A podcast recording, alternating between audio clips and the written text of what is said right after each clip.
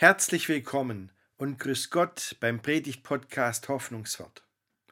Karfreitag, der wichtigste evangelische Feiertag, aber garantiert auch der ungemütlichste Feiertag, den die Kirche hat. Wir denken daran, dass Jesus am Kreuz gestorben ist. Ich denke, dass Gott ausgerechnet an Karfreitag am Kreuz sein wahres Gesicht zeigt, und dafür bin ich ihm dankbar. Ich wünsche Ihnen gute Impulse beim Zuhören bei dieser Predigt an Karfreitag.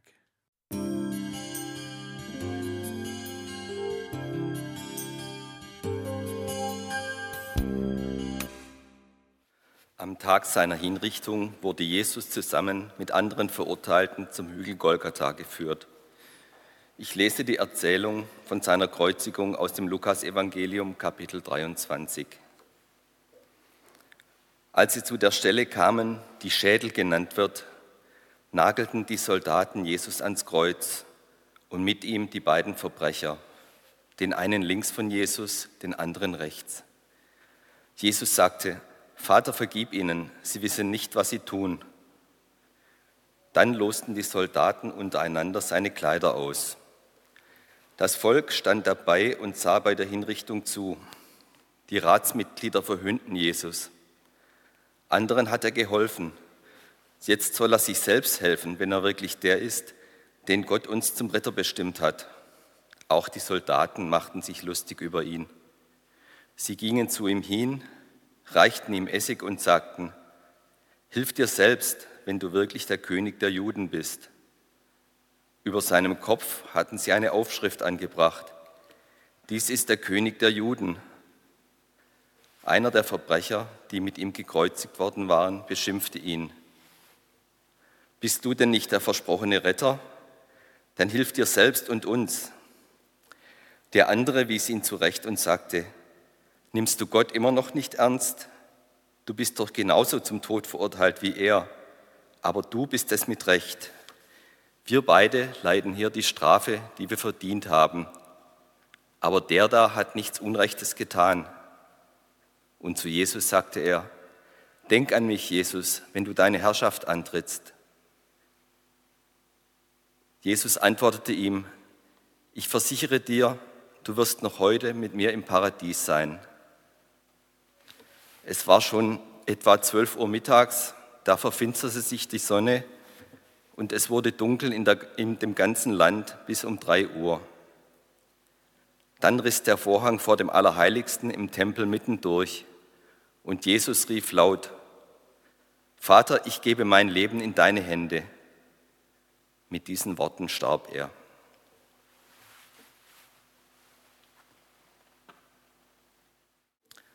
Als der römische Hauptmann, der die Aufsicht hatte, dies alles geschehen sah, pries er Gott und sagte, Wahrhaftig, dieser Mensch war unschuldig, er war ein Gerechter.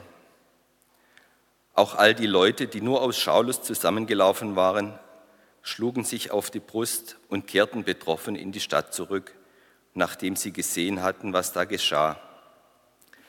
Alle Freunde von Jesus aber standen weit entfernt, auch die Frauen, die seit der Zeit seines Wirkens in Galiläa mit Jesus gezogen waren. Die Frauen sahen dies alles mit an. Ein Mensch geht seinen Weg in den Tod. Jesus stirbt wie ein Verbrecher am Kreuz zusammen mit anderen Verbrechern. Und die, die Menschen, die dabei stehen, liebe Gemeinde, die verspotten ihn mit wenigen Ausnahmen fast alle. Das ist fast 2000 Jahre her. Und trotzdem sagen wir heute immer noch, er hat es für uns getan. Jesus ist für uns gestorben. In seinen eigenen Worten klingt es dann so, ich habe diesen Satz am Anfang des Gottesdienstes gesagt, dieser berühmte Satz, Johannes 3, Vers 16 aus dem Johannesevangelium. Also hat Gott die Welt geliebt, dass er seinen eingeborenen Sohn, seinen einzigen Sohn gab, damit alle, die an ihn glauben, nicht verloren werden, sondern das ewige Leben haben. das ewige Leben haben. Einer stirbt, damit alle leben. Beim Abendmahl, das wir nachher feiern, da wird das ganz konzentriert auf den Punkt gebracht. Mit den wenigen Worten auch, mein Leib für euch gegeben, mein Blut für euch vergossen. Dieses für euch, wie können wir uns das vorstellen? Was heißt das? Ich möchte heute mal von einer anderen Seite herkommen und sagen, vielleicht können wir uns das so vorstellen, dass Gott uns an Karfreitag sein wahres Gesicht zeigt und unser falsches Bild, das wir von ihm haben, zerbricht. Ein guter Hinweis darauf ist eigentlich schon das Kreuz, das da immer ähm, auf manchen Kruzifixdarstellungen drüber ist. Entschuldigung, das Schild, ähm, die Holztafel, auf der stand damals drauf, Jesus von Nazareth, König der Juden. Und ähm, wenn man es lateinisch sagt und dann abkürzt, Jesus Nazarenus Rex Judeorum, da kommt dieses INRI raus, dieses INRI. Manchmal auf manchen Darstellungen, wenn man in einer Kirche ist und sieht das Kreuz und die Holztafel drüber, dann sieht man nur diese kleine Tafel mit den vier Buchstaben INRI. Das meint das. Das war der Grund, warum Jesus hingerichtet wurde weil er als politischer Aufrührer galt, einer, der sich ausgab als König der Juden. Aber wir wissen, das war vorgeschoben. Die Römer waren die Besatzer die Besatzungsmacht im Lande Israel. Nur die durften Todesurteile fällen. Und die hat es überhaupt nicht gekümmert, wenn die Juden irgendwelche religiösen Auseinandersetzungen hatten. Das war den Römern doch egal. Die hatten eine völlig andere Religion. Aber wenn einer politisch auffällt, das hat die Römer interessiert. Und das konnte nur der Grund sein, warum Jesus hingerichtet wurde als politischer Aufrührer, als selbsternannter König der Juden. Aber in Wirklichkeit ging es ja um was anderes. Was die Leute damals, die Machthaber wirklich aufgeregt hat, das war, wie Jesus von Gott gesprochen hat. Sie haben ihm Gotteslästerung vorgeworfen. Gotteslästerung. So wie Jesus von Gott geredet hat, darf man überhaupt nicht von Gott reden. Denn wenn Jesus recht hätte mit dem, was er gesagt hat, dann würde die Gesellschaft ja aus den Fugen geraten. Wo kämen wir hin, wenn Huren, wenn Kranke, wenn Drogensüchtige Gott näher stehen als ehrbare Bürger? Wenn Jesus recht hätte, dann wären ja die Kirchenfürsten entmachtet.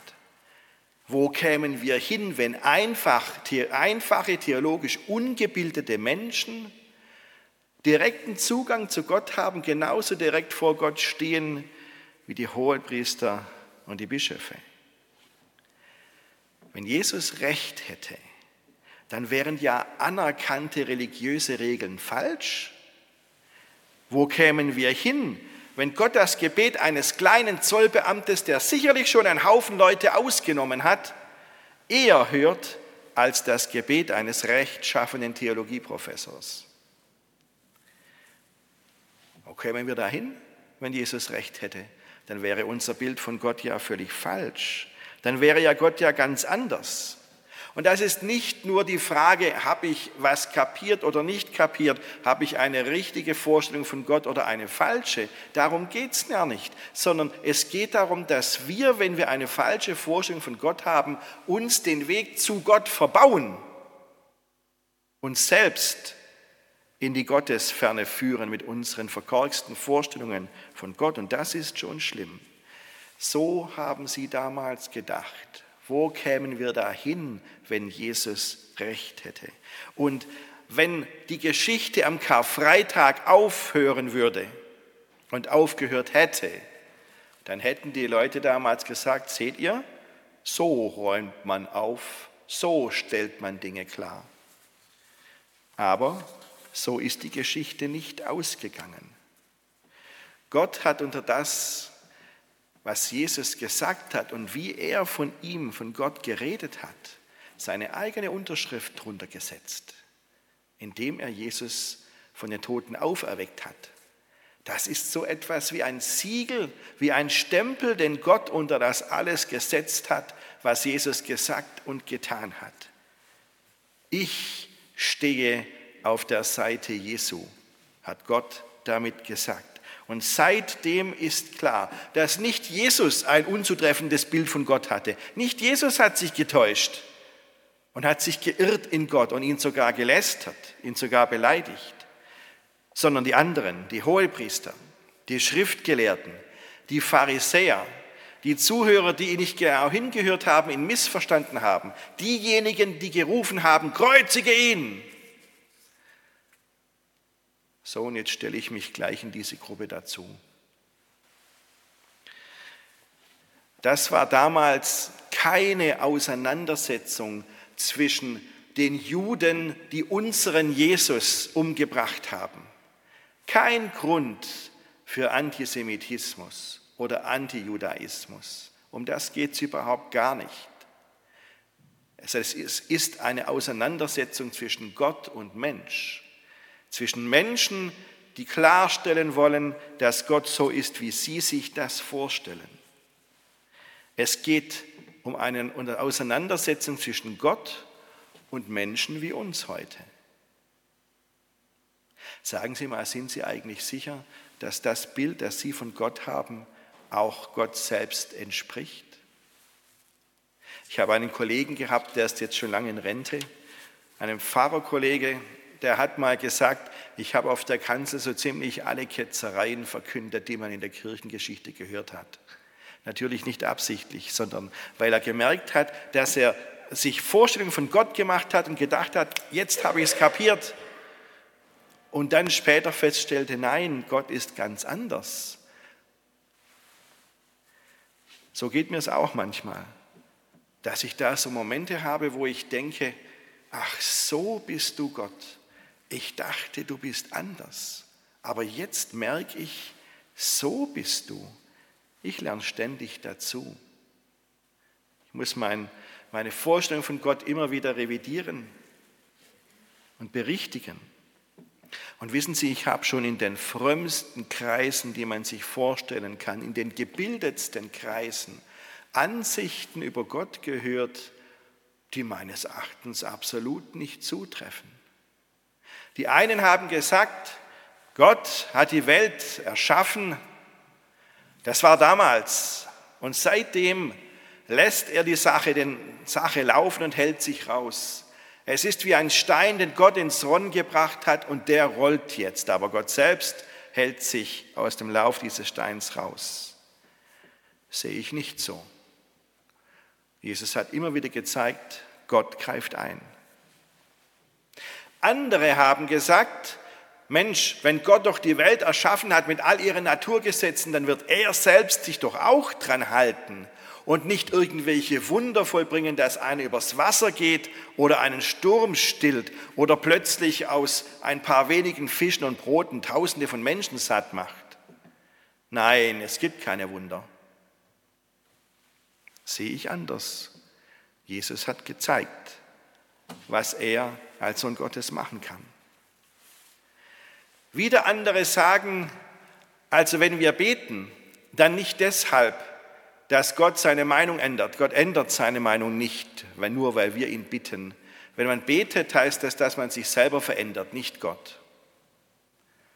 Aha. Am Gründonnerstagabend bei Jesu Gebet im Garten Gethsemane, da hat das gestimmt. Richtig. Jesus musste trotzdem sterben. Sein Gebet hat Gott nicht verändert. Aber Jesus ging verändert raus, das stimmt. Aber es wäre falsch zu glauben, dass es immer so ist. Gott lässt sich von uns umstimmen. Kurz, unser Bedürfnis, uns ein Bild von Gott zu machen, das ja in unser Weltbild reinpasst, in unseren kleinen Kopf reinpasst, dieses Bedürfnis sitzt so fest, dass wir der Sache immer wieder aufs Glatteis, uns von der Sache aufs Glatteis führen lassen. Unser selbstgemachtes Bild von Gott, das halten wir manchmal für Gott. Und dann muss Gott selbst kommen und von sich aus dieses Bild durchbrechen. Ist wichtig, dass Gott uns zeigt, Leute, so bin ich wirklich. Deswegen sage ich, gerade an Karfreitag zeigt Gott sein wahres Gesicht. Er zeigt, wie er wirklich ist. Das sehen wir vor allem an dem, was Jesus gesagt hat und wie Jesus gelebt hat, wie Jesus von Gott geredet hat. Das ist der Maßstab.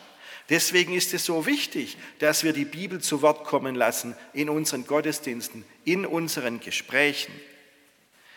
Nur wenn wir uns immer wieder von Jesus herausfordern lassen, von ihm kitzeln lassen, manchmal von ihm stupfen lassen und manchmal auch vor den Kopf schlagen lassen.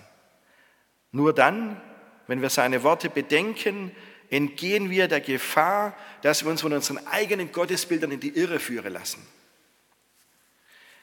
Ich habe da ein Gedicht gefunden. Ich weiß gar nicht, von wem das ist. Ich möchte es Ihnen mal vorlesen. Es heißt, Gott ist ganz anders. Vergiss alle Eigenschaftswörter.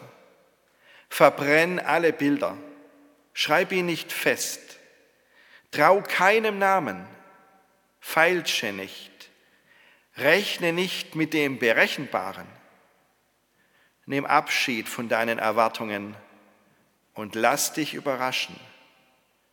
Gib deiner Sehnsucht Raum, aber fessle ihn nicht. Alle Versuche, dir einen Hausgott zu basteln, sind vergebens. Gott ist anders, aber er sucht dich, wenn du dich finden lässt. Er findet dich, wenn du ihn suchst. Sehen Sie, daran denke ich, wenn ich sage, Jesus ist für uns gestorben. Hätte Jesus uns nicht gezeigt, wie Gott wirklich ist, dann würden wir alle einem falschen Bild von Gott erliegen und wir würden uns unseren Weg zu Gott eigenhändig verbauen. Jesus sei Dank. Und Gott sei Dank, dass Jesus bis zum Schluss auf seinem Weg durchgehalten hat, dass er nicht weggelaufen ist. Er ist unschuldig gestorben. Er. Und wir haben dafür Klarheit über Gott. Wir haben das wahre Leben. Mit unseren manchmal so verkorksten Vorstellungen von Gott verbauen wir uns und wenn es ganz schlimm läuft, auch anderen den Weg zu Gott. Gott sei Dank, dass er von sich aus zu uns durchbricht und diese Mauer unserer falschen Selbstbehauptung einreißt. Bevor wir überhaupt kapieren, wie verloren wir sind, ist Gott schon längst auf der Suche nach uns, wie der gute Hirte, der sein verlorenes Schaf sucht. Ja, mein Jesu, lass mich nie vergessen meine Schuld und deine Huld. Als ich in der Finsternis gesessen, trugest du mit mir Geduld hattest längst nach deinem Schaf getrachtet, ehe es auf des Hirten Ruf geachtet und mit teurem Lösegeld mich erkauft von dieser Welt. Das finde ich, das ist Karfreitag und Ostern zusammen. Amen.